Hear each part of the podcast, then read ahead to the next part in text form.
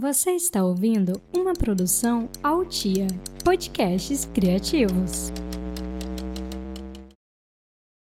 Sabe quando você volta a trabalhar depois do recesso de fim de ano e parece que você esqueceu como se faz o seu próprio trabalho? Então, eu, eu tô assim. Maína, você tá assim também? Com certeza, não sei nem onde eu tô. é que vocês não sabem, mas esse é o primeiro episódio que a gente grava em 2020. Então eu sentei aqui no estúdio, olhei pro microfone e pensei, meu Deus, eu esqueci como é que se entrevista as pessoas. Eu também. E, aí, a convidada de hoje tem um pouco a ver com isso. É a Mirella, que, entre outras coisas, também é repórter. E isso foi tudo um grande plano para que ela ache que tá sendo entrevistada, mas na verdade a gente trouxe ela para que ela dê uma aula pra gente sobre como entrevistar os outros, porque a gente desaprendeu. Mirella, como você se sente saindo de casa achando que seria entrevistada, quando na verdade minha intenção é que você ensine a gente? É, eu nunca desligo essa questão de ser jornalista, né? O tempo inteiro eu tô caçando pauta, eu tô entrevistando as pessoas. Tudo bem pra você usar esse episódio para tá ensinar tá a gente ótimo. e depois eu te entrevisto, tá? Tá joia.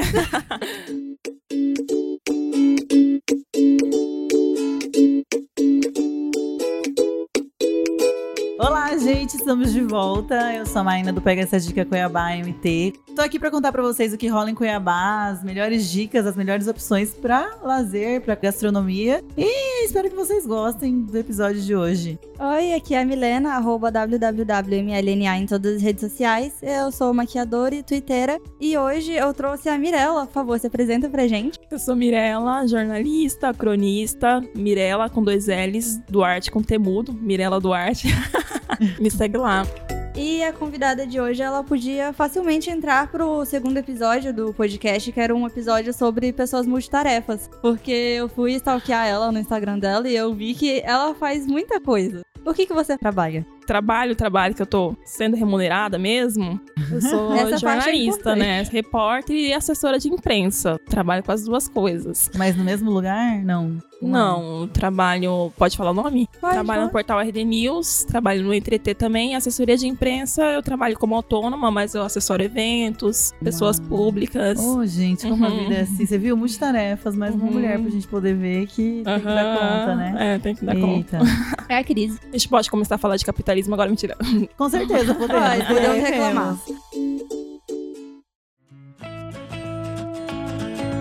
Você é formada em jornalismo aqui pela UFMT? Pela Unic. Pela Unic. Eu sofro muito preconceito quando eu falo que eu sou formada pela Unic. Eu, eu gostaria também. de protestar um pouco. Gostaria de protestar. Esse é o momento perfeito pra gente reclamar. Eu não sei quantos dos meus colegas estão empregados hoje, mas eu sou que nem o Julius, né? Todo mundo odeia Cris, eu tenho dois empregos. Eu também. Ou mais. Eu também. Já pensou gente, para, gente, de ter preconceito com quem formou no Unic. Poxa, por que isso, né? né? E na UFMT eu tenho vários amigos maravilhosos que se formaram lá. Eu acho que o profissional se faz, né? E como que você começou na sua carreira de jornalismo? Sempre gostei de escrever. Minha mãe é professora de literatura, então eu aprendi, fui alfabetizada por ela, né, com livros que ela lecionava e que ela ia para faculdade. Então comecei a ler coisas muito complexas para uma criancinha. Quantos anos você aprendeu a ler? E pergunta difícil, mas eu comecei bem cedo, acho que com 6, 7 anos eu já, já tinha uma leitura assim tranquila, boa e você acha Acho que, que fez muita diferença para você na sua forma de ver as coisas e de escolher a profissão? É, eu comecei a ficar chatinha desde muito cedo, assim, sabe? Aquela criancinha que sofria bullying, que a galera roubava o estojo tudo. de canetinha, era eu, porque era filha da professora, uma professora que por sinal era muito chata, que era minha mãe, que é conhecida como mãe de ferro e tal. E aí eu comecei a gostar muito de ler não escrever. Eu descobri que eu gostava de escrever muito tempo depois, quando eu comecei a expressar ou tentar reproduzir o que eu estava lendo. E aí, de uma forma muito diferente. Minha mãe falou: ah, isso é poesia, você gosta de escrever poesia Ai, e tal. Lindo, que dom, né? Ah, me apaixonava toda semana. Ai. Eu sou geminiana, ah. então toda semana eu tô apaixonando e desapaixonando. Mas né? é maravilhoso, porque a gente fica muito inspirado. Meu Deus, ele uhum. um pé na bunda que negócio sai. Né? Nossa. Ai, maravilhoso. É... Quem já ouviu Marília Mendonça sabe, Com né? Certeza. Você não tá nem sofrendo e começa a sofrer. Aí eu comecei a escrever poesia. Depois da poesia, eu comecei a descobrir outros estilos literários e fui pra crônica. Eu falei, cara, eu quero muito aprender a escrever, porque eu acho que tem várias coisinhas aqui que eu preciso melhorar, e realmente precisava bastante. E aí eu falei, o que, que eu vou fazer, né? Jornalismo, claro. minha mãe falou pra eu não ser professora porque ganhava muito mal. Aí eu fui fazer jornalismo sem saber que também ganhava muito mal. Ah lá, viu? Mas aí eu fiz, né? E aí eu comecei a gostar por essa questão da escrita mesmo, por poder me expressar e saber que as pessoas às vezes estão se identificando com isso. E eu acho que eu me encontrei, assim, em como me expressar, né? Continuo na escrita, não me considero, assim, uma escritora de livros, que é aquela coisa, assim, anos 50, 60, era um status você ser escritor, né? E agora eu acho que eu sou coadjuvante, assim, na, na escrita, mas... Ah, mas você ainda é nova, dá tempo de ser uma idosa escritora ainda. Pode ser também. E eu acho, assim, que tem muita gente que tem esse tabu, fala que brasileiro não gosta de ler. E eu acho que a gente tá lendo o tempo inteiro a internet. Sim. Não tem como você usar a internet sem ler. Tudo bem que tem o Google lá, que você aperta o microfonezinho, que você vai só aparecer o que você quer, vídeo e tal, mas as pessoas estão lendo o tempo inteiro. Não sei o que, né, que elas estão lendo, mas assim, elas leem as matérias, elas leem as reportagens. Se a gente insere qualquer coisa dentro do Instagram ou então num vídeo, elas estão pesquisando. Então, eu acho que é uma forma de inserir a leitura na, na vida das pessoas, a literatura na vida das pessoas também, o jornalismo, né? O que, que você acha, assim, que você acha que pode melhorar e dar mais incentivo para as pessoas lerem? Tanta informação.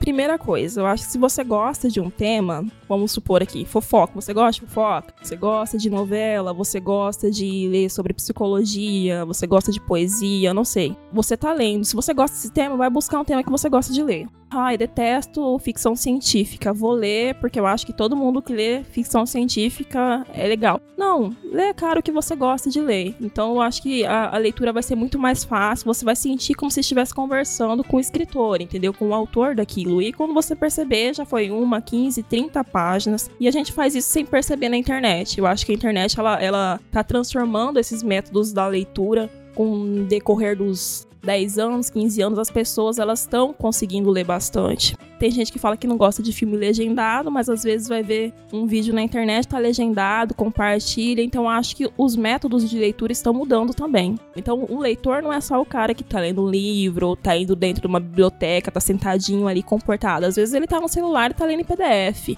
ou de outra maneira. Então ele é um leitor também, claro que no meio digital. E a gente não tem como excluir o meio digital das nossas vidas, né? Ele é um leitor também, né? A gente tem preconceito às vezes de falar, não, o que, que é legal você ler? A gente quer impor o que a pessoa tem que ler.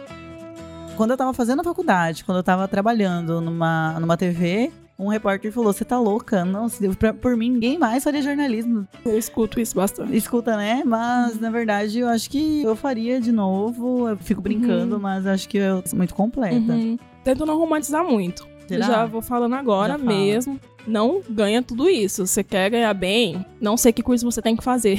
Atualmente só sendo herdeiro. É a melhor profissão. Eu, tô, inclusive, tô à procura. Mas eu acho que o profissional ele vai se fazendo com o tempo. Passa assim um tempo que o mercado começa a te absorver, seja no jornalismo, seja na publicidade, é, profissões que estão ficando mais populares agora, que são profissões que exploram nossa criatividade, né, também. E o jornalismo, eu posso dizer que ele me trouxe muito mais satisfação pessoal, muito mais conhecimento, e isso é impagável, do que me remunerou bem Ah, né? concordo. Então, às vezes você ganha um pouquinho menos, mas você tá um pouco mais feliz, mais reflexivo de bem com a vida. E pra bloqueio criativo? Como é que você faz pra você? Você falou de criatividade.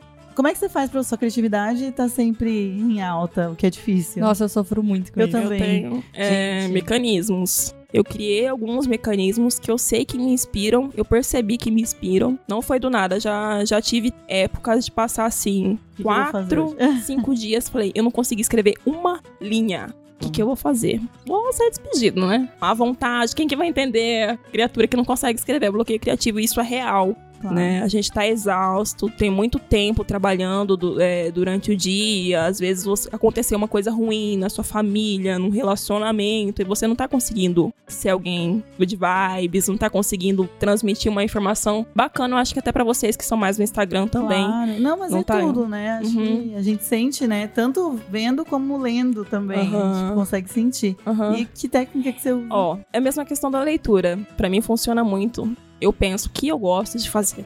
Eu gosto muito de tomar sorvete, assistir várias séries, fazer Eu. vários nadas. Eu achava que era só eu que me renovava assim. Nossa, eu gosto muito, sabe que é tomar banho de rio. Ah, é bom mesmo. tô com dor de cabeça, eu dou um mergulhão assim no rio. Eu não gosto de piscina, não. Tenho um pouquinho de nojinho de piscina. Mas eu acho que a natureza ajuda bastante. Ah, com certeza. Não tô querendo pagar de riponga, mas não, eu acho mas que. eu concordo também. Eu sou Uhum. super urbana e concordo. Dá uma renovada. Chapada, Uhum. principalmente. Inclusive, Ai. né? Chama seus seguidores também, não lembro. Pra ir pra Chapada?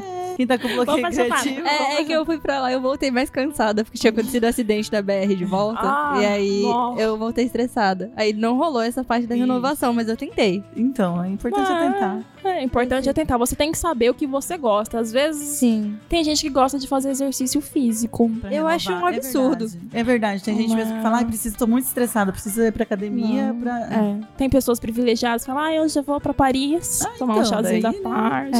É. Não, mas essa questão do, tipo, da falta de inspiração, é, no meu caso, o, o que me dá bloqueio, o que me preocupa é bloqueio criativo pro Twitter. E no Twitter é produzir Uhum. conteúdo de humor. É um Mesmo, tipo de humor é. muito específico, e aí que eu aprendi que, tipo, o que me ajudava era que eu preciso consumir humor pra eu poder produzir. Porque senão vai ficando, tipo, uma caixa vazia. Eu preciso consumir coisas, preciso consumir algum tipo de conteúdo pra conseguir Eu também. externar. Eu, eu vejo que eu preciso ficar em casa, sozinha também, às vezes, porque ah, a gente fala com muitas pessoas o dia inteiro, né? Uhum. Então, conversa muito, tem horas que precisa. Eu fico em casa, às vezes assisto série, tento dormir, meditar.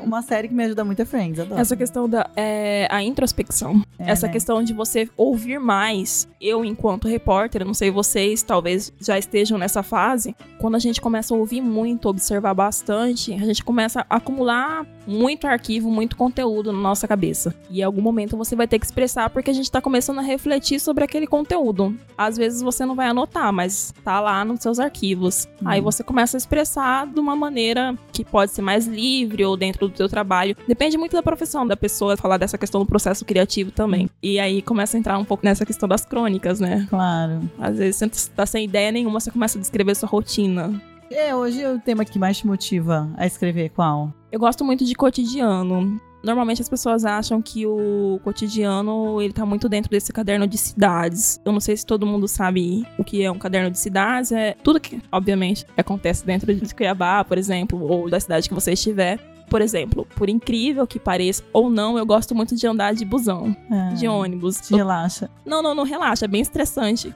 Mas eu já encontrei poeta na rua, é, malabarista, Nossa, pessoas começam a conversar comigo pelo caminho e às vezes eu tô totalmente presa no conteúdo que eu tenho que produzir. Eu falo, mano, o que, que eu vou fazer? dali, né? Começa a gerar Isso. uma inspiração. Às vezes uma pessoa te dá uma ideia sem ela saber. Tem um diálogo que você tá tendo que você se abre para aquilo. Você fala assim, eu vou começar a descrever o meu processo criativo. Às vezes eu não vou descrever exatamente o que eu tenho que descrever. Eu tenho que descrever que a Milena tá usando preto. Então, o que, que eu vou fazer para descrever que ela tá usando preto hoje? Eu não sei se é a cor preferida dela, se ela usa isso todos os dias. Sim, É. eu tô sempre de Tá. preto. Então eu posso falar de pessoas que sempre vestem preto e por quê, o que, que eu imagino quando eu vejo você de cabelo azul Então, e tal. no meu caso, a roupa preta é porque o cabelo azul mancha a roupa. Aí, Então tem que ser preta. Sim, aí tem que ser Olha preto isso. ou azul escuro. Se qualquer outra roupa vai ficar manchada na nuca por causa do calor. Normalmente, eu acredito que sim, as pessoas quando olham pessoas que sempre vestem preto, elas já imaginam, essa pessoa gosta de rock, Ah, é essa verdade. pessoa gótica, Será- essa pessoa é emo, não sei. Emo por imposição da sociedade. No, you don't know what it's like. Welcome to my life. Claro que Emo é, por né? maioria de votos. As pessoas têm vários imaginários sobre tudo. Então, quando a gente começa a descrever, começa a captar narrativas do que elas entendem como uma verdade, começa a brincar com isso, a gente cria uma crônica em cima disso e consegue hipnotizá-las pro teu texto.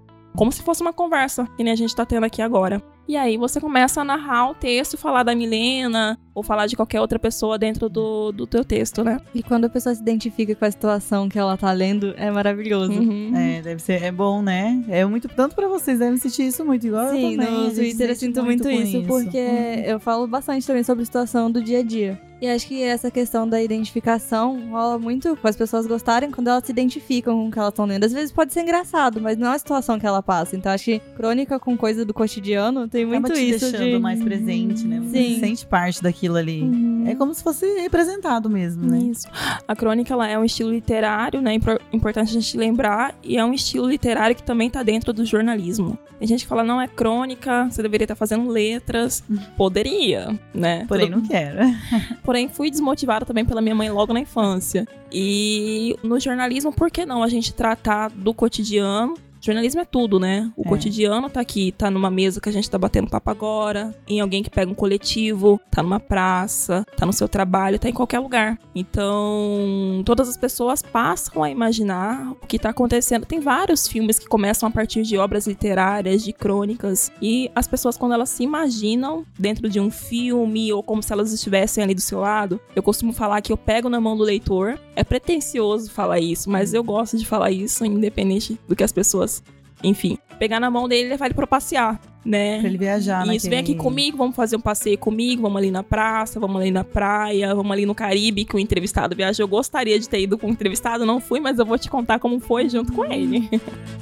Nossa, mas deu muita saudade de ler. É. Eu lia muito Veríssimo quando era criança, mas eu lembro se era Veríssimo pai ou Veríssimo filho, Como é o da nome daquele outro Arnaldo Jabor também? Ele faz, faz algumas, não faz? Faz. Quem é a sua maior inspiração hoje pra produzir crônicas? É uma pergunta bem difícil. É. Eu costumo me inspirar normalmente em escritores da, da literatura, não especialmente cronistas, né? A minha maior inspiração dentro da escrita mesmo, alguém que escreveu. Eu gosto muito de Fernando Pessoa e gosto muito de Manuel de Barros, né? Manuel de Barros porque Ele é daqui? ele é cuiabano. É, né? eu lembrava. Eu tive uma infância assim muito simples. Meus avós sempre gostaram muito de plantas, vieram do sítio, então ele sempre descreveu dentro das crônicas, dos versos dele, das coisinhas do chão, do pôr do sol, de coisas que nós vivemos aqui em Mato Grosso. Então eu comecei Muito a me comum, identificar. E aí eu falei assim, nossa, será que eu posso inventar palavras que nem Manuel de Barros? Pode, vai. Dá pra fazer. né? Se Manuel de Barros aí tá sendo respeitado por isso, quem sabe eu posso tentar seguir os caminhos deles. Então, Manuel de Barros foi uma das inspirações. Fernando Pessoa, porque eu não sei definir esse ser humano, eu acho que nem ele conseguia se definir, né, por tantos personagens que ele criou, mas assim, de múltiplas realidades ou é, de formas de descrever ou de contar um caso. E tem um personagem dele que eu gosto muito, que é Roberto Caieiro. Então, quando ele fala aquilo ali, ele se coloca como um cara simples também. Então, eu acho que cada pessoa. Nós somos múltiplas pessoas também. Eu acho que não é porque alguém é blogueira, porque alguém é influencer ou porque alguém é jornalista que você não pode ser artista, você não pode gostar de música popular e não pode gostar de punk rock. Eu vejo às vezes isso, por exemplo, ah, ser jornalista, mas se você quiser ser blogueirinha aí já não é tão bom. Tá você- pagando de blogueira tá pagando agora. de blogueira. É, uma coisa que, é, às vezes, não sei porquê, né? Uhum. Não, eu não tô pagando de blogueira, estão me pagando pra É. ser blogueira. Glória a Deus, Nossa. amém. E as outras inspirações, eu acho que são as pessoas comuns mesmo. Meus avós, que nem eu já É. tinha dito, eles são pessoas simples, então sempre me disseram muitas frases de efeito Que sempre. que, que é. ecoaram. Eles já faleceram e tal, mas assim, são coisas assim que passaram 10, 15 anos. E eu tenho crônicas sobre coisas que eles me falaram, Você assim. nunca esquece, né? Que, que eu fiquei lembrando. Tem uma que eu escrevi que eu sempre olho pras pessoas e eu imagino ou tento imaginar quais ou qual árvore elas são. A minha avó sempre falava, ela falava que ela era um- uma árvore. Aí eu fiquei a minha vida inteira, falei assim, ah, eu queria muito ser um pé de siriguela. que árvore que eu sou. Agora você vai ter que descobrir. Vai Você ter que uma tem que- crise é. existencial agora, Uhum. vai precisar de um, tipo, um horóscopo de árvore. Pra... Isso, mas é exatamente isso, porque eu falei assim, que personalidade de árvore que eu sou? Eu comecei a observar todas as árvores que eu vejo na Ah, rua. Que Agora coisa deu, eu, vou, eu também vou observar. E aí eu falei, eu queria ser um pé de siriguela, porque eu queria ser alta, celebinte, É? forte, robusta. Eu queria ser uma árvore que desse muitos frutos, E sabe? o fruto é bom, hein? Ave Maria, nossa, siriguela, amo demais. Eu também. Eu queria muito ser um pé de siriguela, só que, cara, eu nasci muito magrela, esmiriguida. tipo, se alguém me der um tapa, realmente, eu não aguento nada. Eu sou meio bravinha, do- mas não aguento nada. É. Não sou um pé de siriguela. Não sou um pé de siriguela. Falei assim, o que, que eu vou ser? Pra mim, a minha avó era um pé de limoeiro. Porque era sempre aquelas colônias da Avon, cheirosíssimas, Ah, é sabe? muito bom, Maravilhosa. cheiro de limoeiro. Cho- Pé de, de limoeiro, quando chove, Fica muito cheiroso. ah, que nem hortelã, que não é né, uma árvore, mas assim, recende. Minha avó era muito cheirosa. Então, pra mim, ela era um limoeiro. Aí eu falei, vou ficar minha vida inteira tentando. Minha avó morreu. Eu falei, não descobri, não falei pra minha avó. qual árvore eu sou. E teve um dia que em Guiratinga, interior de Mato Grosso, aqui, tava eu alucinada, alucinada em cima de um pé. Eu escalo tudo, né? Num pé de jabuticaba. Lá no topo, meio que a, envergando os galhos assim, catando jabuticaba, pá, pá, pá. Aí eu falei, gente, descobri que pé eu sou. Eu sou uma jabuticabeira. Eu falei, gente, olha esse pé. Tava carregado de jabuticaba. Pouquíssimas vezes ao ano ele dá frutos. E é um pé magrelo. É, você se Quando identificou. É, o ano inteiro ele não dá aquele fruto. Tem um período específico lá no início, mais ou menos de, de eu acho que setembro, se eu não me engano. Que ele fica um pé seco, que bate o vento, não tem nem folha direita. Eu falei assim, tem momentos na vida que, assim, a gente tem aquela questão, assim, de não ser criativo, ou não tá amando ninguém, ou tá triste. Eu me condenava nesses períodos da minha vida. Mas quando você é, você é tão intenso que você é jabuticabeira. Eu falei, tá, Que aí vem com tudo, né? só jabuticabeira, entendeu? Pesada, com galho pesado, assim, que eu sou intensa, o resto do ano não tem nem força pra dar mais jabuticaba, não vou ser rebelde assim. Mas aí eu descobri que árvore que eu era. Inclusive, é, é o meu nome no Instagram é jabuticabeira por causa disso. Olha, adorei saber. aí eu escrevi uma crônica sobre a descoberta de cada pessoa, né? Em que Como árvore cada seria? pessoa é. É. Como se fosse exatamente o que a Milena falou, né? Sim, então, É. para os ouvintes descobrirem qual árvore que eles são, eles têm que ler sua crônica. Onde que você publica essas crônicas? Não, não precisa ler minha Não. crônica, mas se quiser ler, tudo bem. Mas, Por favor, Nós somos as árvores. Né? Você- somos todos estudou árvores. Aham. Ó jardineira Jesus, e as árvores somos nós. Eu acho que é um processo bem particular, bem íntimo. Cada um sabe como é a tua personalidade, que processo da vida você se identifica, mas você tem que conhecer um pouquinho de botânica também, né? E como é que eu vou saber a personalidade da árvore? Ah, Você vai ter que pesquisar um pouco sobre Nas horas, árvores nas e horas tá numa vagas, como a gente já não tem muita coisa pra fazer, a gente começa a É. estudar biologia. A gente tá cheio de tempo mesmo. Às vezes a gente tem que definir prioridades, né? É prioridades. Mas quer onde que você publica suas crônicas? Bom, aí é uma outra pergunta muito difícil. Eu não tenho publicado essas crônicas em lugar nenhum. Eu tenho sido extremamente egoísta, onde eu tenho reunido todas elas no meu notebook. E vou escrever um livro Certo é você. E vou começar a publicar. Eu sempre tive vergonha de publicar em um livro, assim, de intitular escritora, porque existe um narcisismo muito grande de quem é escritor. Vão me matar depois disso. Mas é sério, falar que você é escritora, as pessoas olham assim, nossa, esse cara ou essa Ele é mulher tem que ser muito inteligente. Vou começar a testar agora, vou fazer pergunta difícil. Eita. Falei, não, tá de sacanagem. E enquanto jornalista, eu sempre fui muito livre pra escrever. Entendeu? As pessoas podem até pesquisar, mas não vão me falar depois, mas confirmam que aquilo tá legal e tal. Mas com o escritor eu acho que existe uma questão de teste, né? Tem, acho que e tem- Eu concordo com é, você. talvez uma questão do impresso, não sei. Ou É, não. porque pensa assim, nossa, escrever um livro é muito difícil. Como que Uhum. alguém consegue? Ou É um seja, tabu escrever livro, é, gente. Eu que estudei e tudo, mas eu falo, meu Deus, como alguém consegue? Uhum. Mas Não, por que, por que é tão difícil Não escrever sei, livro? Você acha que é fácil? Eu acho que precisa de uma certa prepotência e De autoestima de você achar que as pessoas querem ler o que você tem a dizer. Isso. Tipo, isso- até hoje eu não acredito que tem gente vendo o que eu tô fazendo. Sim, eu fico assim no Twitter também, tipo, que é tipo, por que, que esse pessoal tá lendo o que eu tô falando? Já tive crises pesadas quando comecei por causa disso. É, eu nunca escrevi nenhum livro, então o primeiro livro que eu quero escrever é justamente sobre eu sempre ter lutado contra isso, que é a cultura do elogio. Eu sempre fui uma pessoa muito Olha. crítica comigo, até porque eu vim numa família que é extremamente crítica, né? Ah, é difícil receber. Eu acho que tem isso, né? O seu livro não vai ser as suas crônicas, não vai ser um compilado de crônicas. É, vamos tentar contextualizar aqui. Eu sou uma pessoa meio desorganizada, tentando ser organizada. Eu sempre tentei inserir as crônicas dentro dos textos jornalísticos. Uhum. Apesar deles não serem puramente crônicas, serem informativos também. E a crônica é uma mistura do real e do fictício, né? Tem aquela questão da gente narrar, a pessoa não saber o que, que tá rolando, mas você colocar coisas que são verdades ali.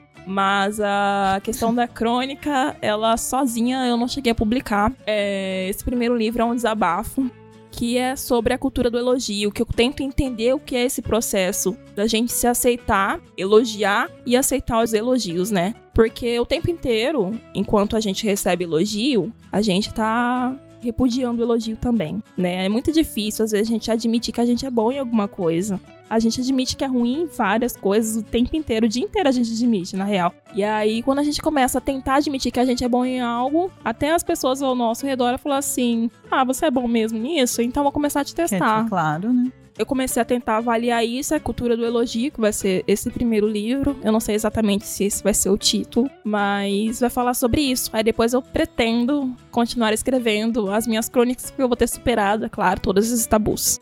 Ai, maravilhosa. Adorei. E assim, já que ela não tem pretensão alguma de publicar as crônicas delas até o momento, quem estiver disposto a hackear o notebook dela e publicar as crônicas em algum lugar, fiquem à vontade e me Não, manda o link faz do. Não, faz não, Deus. Porque eu fiquei curiosa pra ler a crônica das árvores e não tem pra ler em lugar nenhum. E aí eu tô com raiva. Eu vou te falar uma coisa. Não me hackeiem primeiro.